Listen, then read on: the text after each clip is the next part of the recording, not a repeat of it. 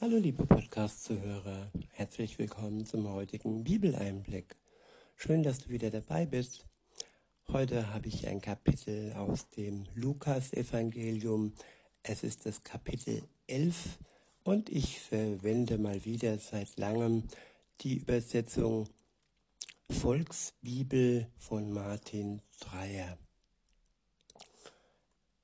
Der erste Abschnitt ist, ist überschrieben mit, wie man am besten mit Gott redet. Mit Gott reden heißt zu Gott beten. Zu Gott beten heißt, ja, mit ihm reden, so wie man mit einem Freund, mit einem Vertrauten redet. In Vers 1 heißt es, irgendwann hatte Jesus mal einen Stopp eingelegt um eine Runde zu beten. Ja, um eine Runde mit seinem Vater im Himmel zu reden. Das war Jesus sehr, sehr wichtig, dass er sich immer wieder und wieder zurückgezogen hat und die Zeit, äh, sich die Zeit genommen hat, auch wenn viele um ihn herum waren und äh, er viel geheilt hat und viele Menschen sein, sein Wort weitergegeben hat. Es war ihm sehr wichtig, die Beziehung zu seinem Vater zu pflegen. Weiter heißt es, als er fertig war, kam einer seiner Schüler zu ihm und fragte, Jesus, bitte bring uns auch bei, wie man betet. Das tat Johannes mit seinen Schülern auch so. Das hat Johannes mit seinen Schülern auch so gemacht. Also, wenn ihr beten wollt, dann tut das am besten nach diesem Vorbild. Gott, du bist unser Vater. Du sollst groß rauskommen in dieser Welt.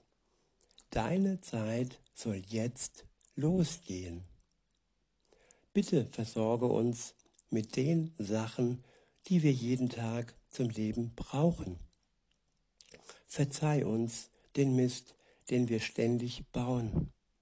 Wir wollen auch den Leuten verzeihen, die uns verletzt haben.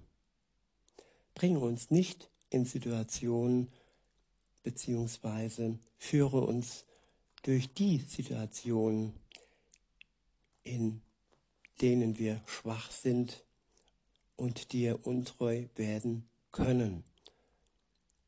Stärke uns mit Kraft in der Zeit, wo wir angefochten werden, wo wir angegriffen werden durch unsere eigenen Begierden und durch die Anfechtungen und Verführungen des Teufels.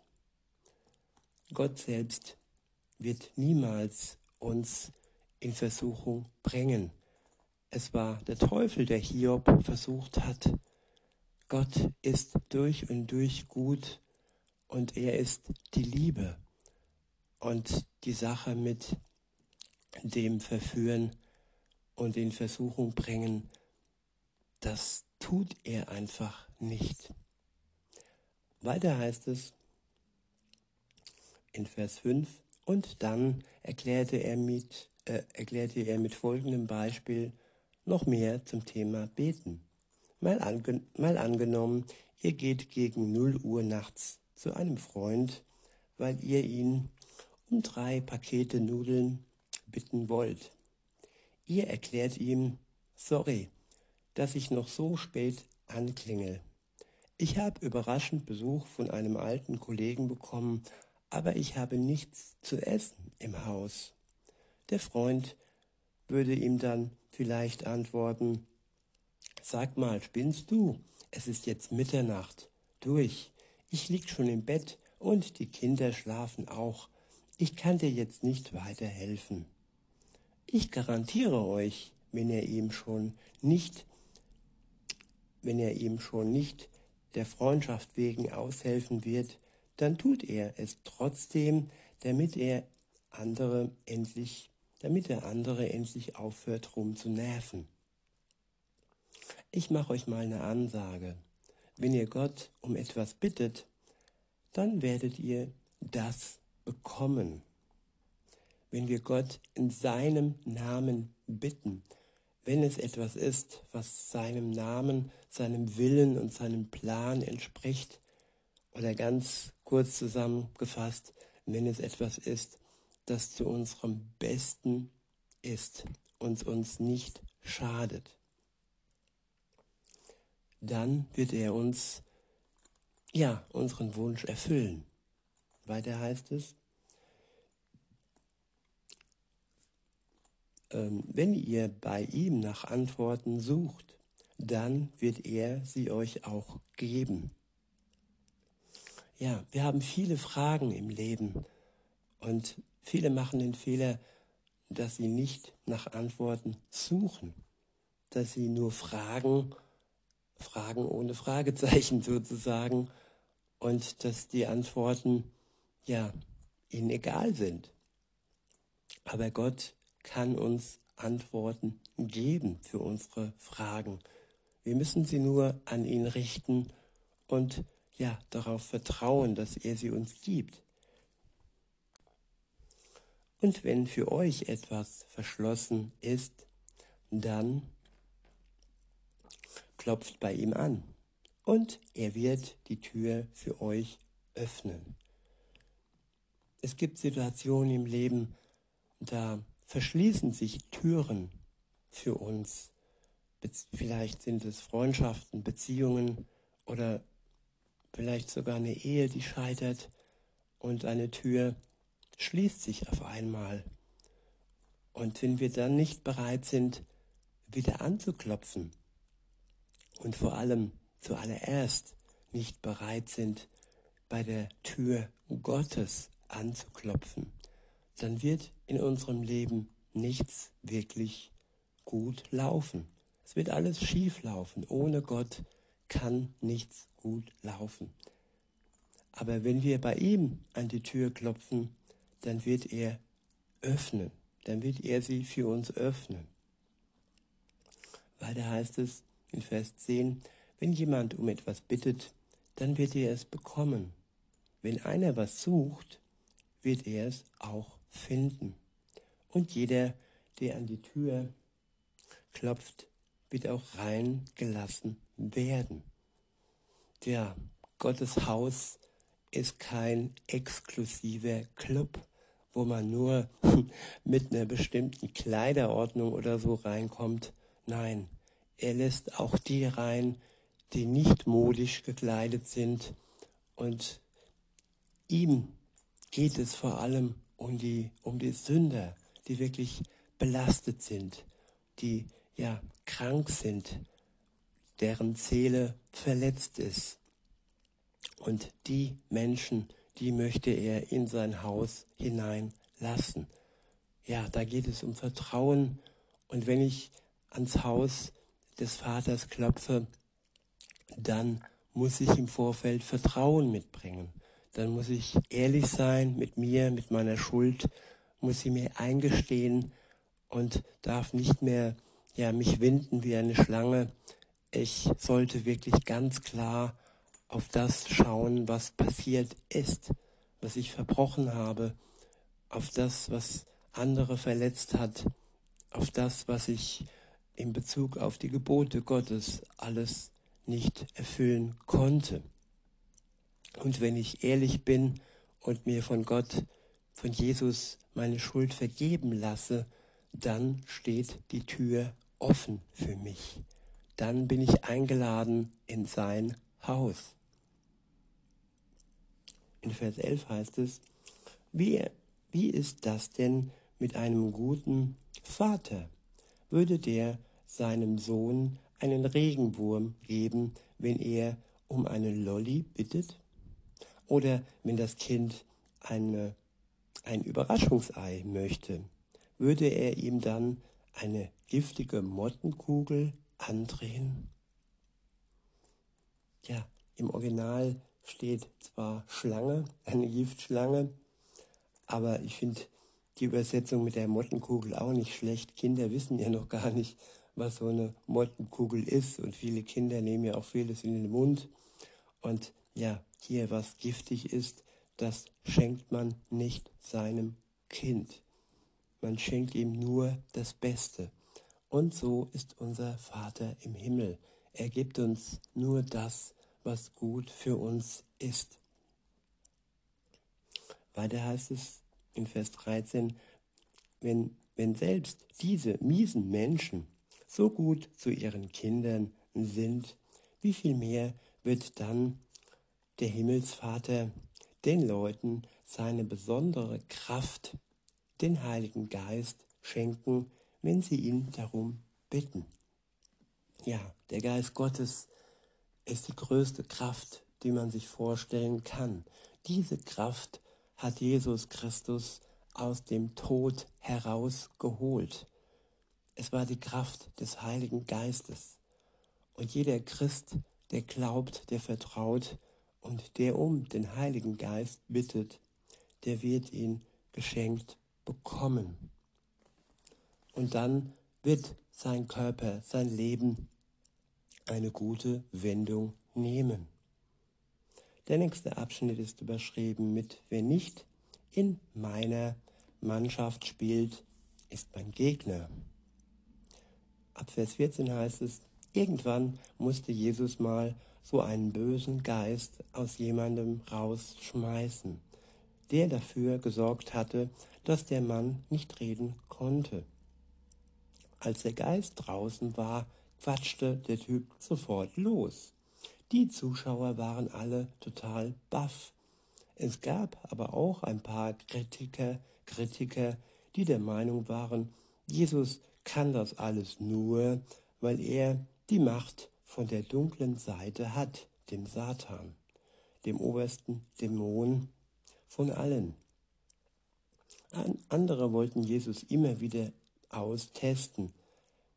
Machen Sie doch mal schnell irgendein Naturwunder am Himmel, dann glauben wir ja auch, dass sie wirklich von Gott kommen.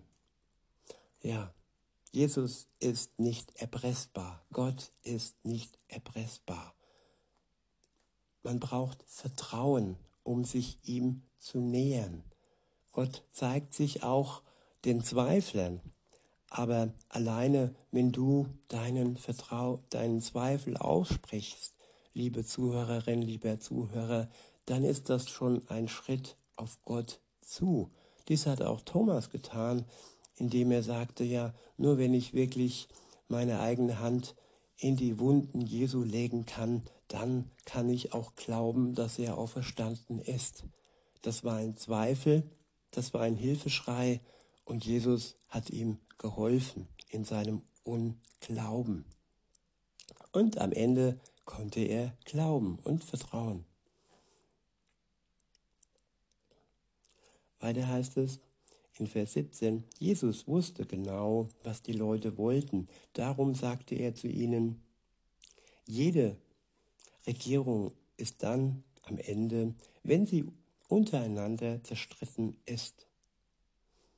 Tja, wenn ich mir im Moment so die Regierung ansehe, dann denke ich, eine größere Einheit kann man sich nicht vorstellen. Ist da überhaupt noch ein Unterschied zwischen den Parteien? Naja, anderes Thema. Auf jeden Fall zerstritten ist sie wohl nicht. Ähm, weiter heißt es, wenn es in ihr, Grabenkämpfe und Streitereien gibt, kann sie gleich einpacken. Was geht da also mit dem, was äh, geht da also mit dem, dem Satan? Ich wiederhole nochmal den letzten Vers. Jesus wusste genau, was die Leute wollten. Darum sagte er zu ihnen, jede Regierung ist dann am Ende, wenn sie untereinander zerstritten ist. Wenn es in ihr Gra Grabenkämpfe und Streitereien gibt, kann sie gleich einpacken. Was geht da also mit dem Satan? Wenn ein Dämon gegen einen anderen Dämon kämpfen würde, dann könnte die Macht von Satan kaum lange anhalten, oder? Ja, die Maschinerie des Bösen läuft gut. Das Böse ist sich nicht, ist nicht in sich äh, ins Unreine gekommen. Nein, es ist schon lange unrein und schmutzig unzüchtig und verlogen und böse, aber es läuft. Und ja, das war ein Beispiel Jesu, dass er eben nicht die Kraft des Bösen benutzen kann, sonst würde die gute Kraft Gottes einfach zusammenbrechen. Jesus ist gut, er ist nicht mit dem Bösen vereinbar. Es ist wie Licht und Schatten. Der Satan ist die Dunkelheit und Jesus ist das Licht. Und das Licht ist so oder so eh viel stärker als die Dunkelheit und als der Satan. Insofern hat es Jesus überhaupt nicht nötig, irgendeine Kraftquelle des Dunklen anzuzapfen, denn seine Kraftquelle ist Millionen, Trilliarden und was weiß ich, fach stärker als das Böse, das Dunkle. Weiter heißt es, angenommen, ich würde mit der Kraft von Satan arbeiten, mit welcher Kraft handeln dann bitte schön eure Leute? Wenn sie sowas behaupten, verurteilen sie sich damit doch selbst. Wenn ich Dämonen aus Menschen rausschmeiße, dann tue ich das mit der Kraft, die Gott mir gibt. Und das bedeutet, dass die neue Zeit, in der Gott das Sagen hat, schon lange angefangen hat. Ist doch logisch, solange ein Karate-Weltmeister, der dazu noch einen großen Waffenschrank hat, sein eigenes Haus bewacht, sein eigenes Haus bewacht, kann niemand bei ihm einbrechen. Wenn jetzt aber jemand kommt, der stärker ist als er und der haut ihm um und besiegt ihn, was dann? Er wird ihm die Waffen alle wegnehmen und seine Sachen an Leute verschenken. Wer nicht in meiner Mannschaft spielt, ist mein Gegner. Wer nicht mit mir arbeitet, arbeitet gegen mich. Ja, Jesus hat die starke Mannschaft inne und sie wird gewinnen am Schluss. Und ja, man kann Vergleiche aufstellen. Ja, sie ist einfach gut aufgestellt. Sie hat Kraft, sie hat Ausdauer, Sie hat alles, was man zum Gewinn und zum Sieg braucht. Der nächste Abschnitt ist überschrieben mit Warum Dämonen zurückkommen können. In Vers 24 heißt es, immer wenn ein fieser Geist, so ein Dämon, einen Körper verlassen hat, dann ist er ja obdachlos, erzählte Jesus weiter.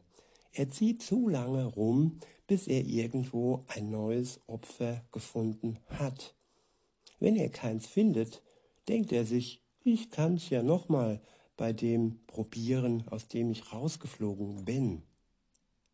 Wenn er dann zurückkommt, ist die alte Bude super sauber, aufgeräumt und leer. Also ruft er seine Leute an und nimmt sieben andere Kollegen dazu, die noch ätzender drauf sind als er. Mit denen zieht er wieder in den Menschen ein.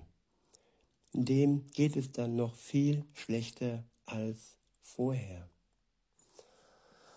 Ja, wer ist in unserem Haus, in unserer Bude? Wie sieht's da aus in uns drin? Und liebe Zuhörerin, lieber Zuhörer, wenn der Geist Gottes in dir wohnt, dann hast du den besten Aufpasser, den es überhaupt gibt.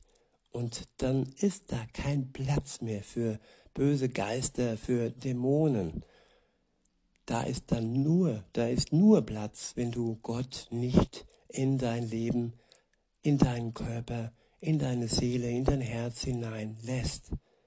Wenn du ja auf dunkle Mächte vertraust und ihnen die Türe öffnest, dann wird es dir nicht gut ergehen.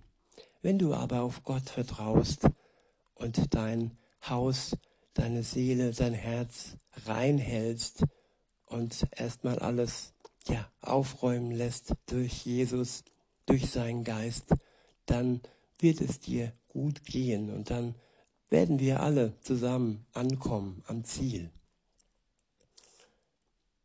Der nächste Abschnitt ist überschrieben mit Wer kann sich freuen? In Vers 27 steht, während seiner Rede sprang plötzlich eine Frau auf und rief, die Mutter, die dich geboren und großgezogen hat, die Mutter, die dich geboren und großgezogen hat, die kann sich echt freuen. Aber Jesus sagte, wirklich freuen können sich alle Leute, die Worte von Gott hören und sie in ihrem Leben umsetzen. Der nächste Abschnitt ist überschrieben mit Jesus und Jona. In Vers 29 heißt es, als mal wieder mega viele Leute bei Jesus waren, fing er an zu erzählen. Die Menschen, die heute leben, sind echt finster drauf. Sie fordern ein Wunder nach dem nächsten, weil sie Beweise sehen wollen. Aber Beweise werden sie nicht bekommen. Ja, es gibt auch Wunder von der bösen Seite. Es gibt Zauberer, es gibt Magier, es gibt äh, Wahrsager.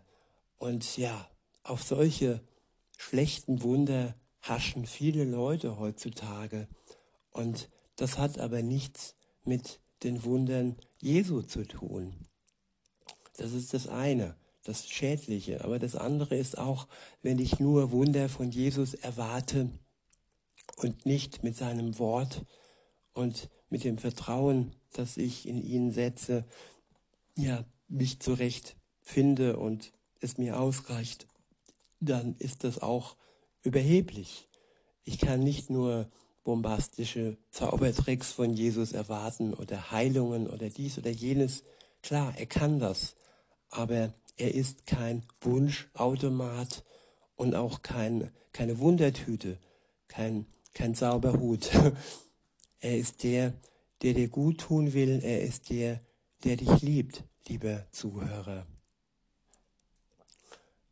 Weiter heißt es, weil, weil sie Beweise sehen wollen von Jesus, aber Beweise werden sie nicht bekommen.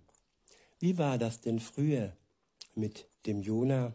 Jona war ja damals auch so ein Beweis oder Zeichen für die Bewohner von Ninive dass Gott es ernst meint. So ähnlich wird das, was mit mir, dem Auserwählten, passieren wird, auch zu einem Beweis für die Menschen werden. Wenn der letzte Tag dieser Welt kommt, wird es ein, eine riesengroße Gerichtsverhandlung geben. Dort wird auch, dort wird auch die Präsidentin aus dem Süden als Zeugin gegen dieses Volk antreten. Sie werden alle verurteilt. Die Präsidentin kam von weit her, weil sie von Salomos Wiesen und von seiner Weisheit etwas abhaben wollte. Aber der Typ, der jetzt vor euch steht, hat mehr drauf als Salomo. Trotzdem wollt ihr nichts von ihm wissen. Auch die Leute aus Ninive werden mal auf der Zeugenbank vor Gericht Platz nehmen und ein Wörtchen zu eurer Verurteilung mitreden. Denn die haben damals auf Jona gehört. Sie haben ihr Leben geändert. Aber der Mann, der jetzt vor euch steht, hat mehr drauf als Jona. Trotzdem wollt ihr euch nicht ändern. Ja, Vertrauen in Gott auch ohne große Wunder, ohne große Zeichen. Diese Erwartung ist überspitzt. Wir können Gott bitten, aber unser Vertrauen wird uns retten. Unser Glaube an ihn wird uns am Ende retten. Der nächste Abschnitt ist überschrieben mit Alles, was die Sicht nimmt, muss weg. In Vers 33 heißt es, könnt ihr euch vorstellen, dass jemand seine Nachttischlampe anmacht und sie dann unter das Bett stellt oder einen Eimer darüber kippt? Nein, er wird sie irgendwo oben hinstellen, damit er genug Licht im Zimmer hat. Wenn jemand auf Besuch vorbeikommt, dein Auge ist wie ein Fenster vor deinem Innersten. Wenn es okay und sauber ist, dann kommt genug Licht in dich rein und es ist in dir total hell. Wenn es aber versifft und dreckig ist, dann bleibt es auch in dir dunkel, weil kein Licht durchkommen kann. Darum pass auf deine Augen auf. Darum pass auf deine Augen gut auf. Sie dürfen nicht verdeckt oder etwas oder etwas blind werden, sonst wird es dunkel in dir. Wenn du voll im Licht stehst und nichts mehr an dir dunkel ist, dann ist dein Leben so hell, als würde dich das Licht der Lampe direkt anleuchten. Wenn wir voll im Licht Jesu stehen und uns fernhalten vom Dunkel des Bösen, vom Dunkel des Teufels, dann werden wir ein gutes Leben haben im Licht Gottes. Der nächste Abschnitt ist überschrieben mit außen oder innen sauber. In Vers 37 äh, heißt es, Jesus war mit seiner Ansprache noch nicht ganz durch. Da kam eine Anfrage von einem religiösen Streber zu einem gemeinsamen Mittagessen rein. Jesus ging mit und sie setzten sich bei ihm an den Esstisch. Sein Gastgeber wunderte sich etwas, dass Jesus sich nicht vor dem Essen nach einem religiösen Ritual die Hände gewaschen hatte. So war es nämlich üblich. Jesus sagte dazu, Mann, ihr religiösen Streber, achtet immer peinlich genau darauf, dass man den Becher und die Teller immer äußerlich ordentlich sauber macht. Was aber in euch drin passiert, ist alles andere als sauber. Da seid ihr voll dreckig. Ja, äußerliche Unversehrtheit, äußerliches Strahlen, gut geschminkt sein, gute Kleider tragen, sauber sein, das ist alles wichtig. Oder nicht immer erforderlich, aber ja, es schadet vielleicht nicht immer. Aber die innerliche Unversehrtheit, das innerliche Saubersein, das ist viel wichtiger, dass wir unser Herz, unsere Seele reinhalten und unsere Schuld im Licht Gottes ja ähm, aufleuchten lassen und sie rausschmeißen aus unserem Leben und uns erlösen lassen, erlösen von Jesus und das nicht verborgen halten unter einer Decke oder in einer Kammer, sondern dass unser Inneres genauso sauber ist wie unser Äußeres. In Vers 40 heißt, ich, heißt es, Idioten, wohl noch nicht kapiert, dass Gott für innen und für außen zuständig ist? Er hat beides gemacht. Ihr habt doch mehr als genug. Gebt doch mal von den vielen Sachen, die ihr habt, etwas an die Obdachlosen ab, die auf der Straße leben. Das findet Gott gut. So könnt ihr euch innerlich sauber machen. Ihr seid so übel drauf, ihr Streber. Von jedem Furz gebt ihr zehn Prozent an die Gemeinde ab. In dem Punkt seid ihr super pingelig. Was die Befolgung des Gesetzes, der Gesetze angeht. Aber in Sachen Korrektheit oder in der Liebe zu Gott, dann nehmt ihr es ganz locker. Ja, die Liebe zu Gott, sie ist entscheidend am Ende des Lebens, ob wir vor Gott gerecht stehen können oder ob wir nur sogenannte gute Taten vorweisen können, aber Jesus nicht wirklich geliebt haben. Weiter heißt es, ist ja okay, die 10% Gott zu geben, aber das, worum es ihm eigentlich geht, das dürft ihr doch nicht unter den Tisch fallen lassen. Ich warne euch, ihr Streber, im Gottesdienst sitzt ihr auf dem VIP-Plätzen und fahrt total drauf ab, wenn man euch auch sonst als Promis behandelt. Ich warne euch, ihr Streber, die Leute gehen bei euch ein und aus und keiner ahnt, dass ihr in eurem Keller ein paar stinkende Leichen liegen habt. Einer von den religiösen Profis sagte zu ihm, Chef, Sie beleidigen damit auch uns. Klar, ich meine euch ja auch damit. Gerade ihr, die ihr die Gesetze so gut kennt, packt ihre Lasten auf die Schultern der Leute. Aber ihr seid nicht bereit, sie selbst auch zu tragen. Ja, viele fordern und viele ja, tun das, was sie fordern, nicht. Das gibt es auch in der Politik. Weiter heißt es, ich warne euch, ihr Streber, ihr steckt viel Kohle in die Deckmäler, in die Denkmäler von den alten Propheten, dabei haben eure Vorfahren sie auf dem Gewissen, sie haben sie umgebracht. Damit bestätigt ihr nur die miesen Sachen, die eure Väter gebracht haben. Sie haben die alle getötet, aber ihr hättet es vermutlich genauso gemacht wie sie. Darum hat Gott schon früher gesagt, ich werde Propheten schicken und Apostel, aber sie werden einige jagen und töten.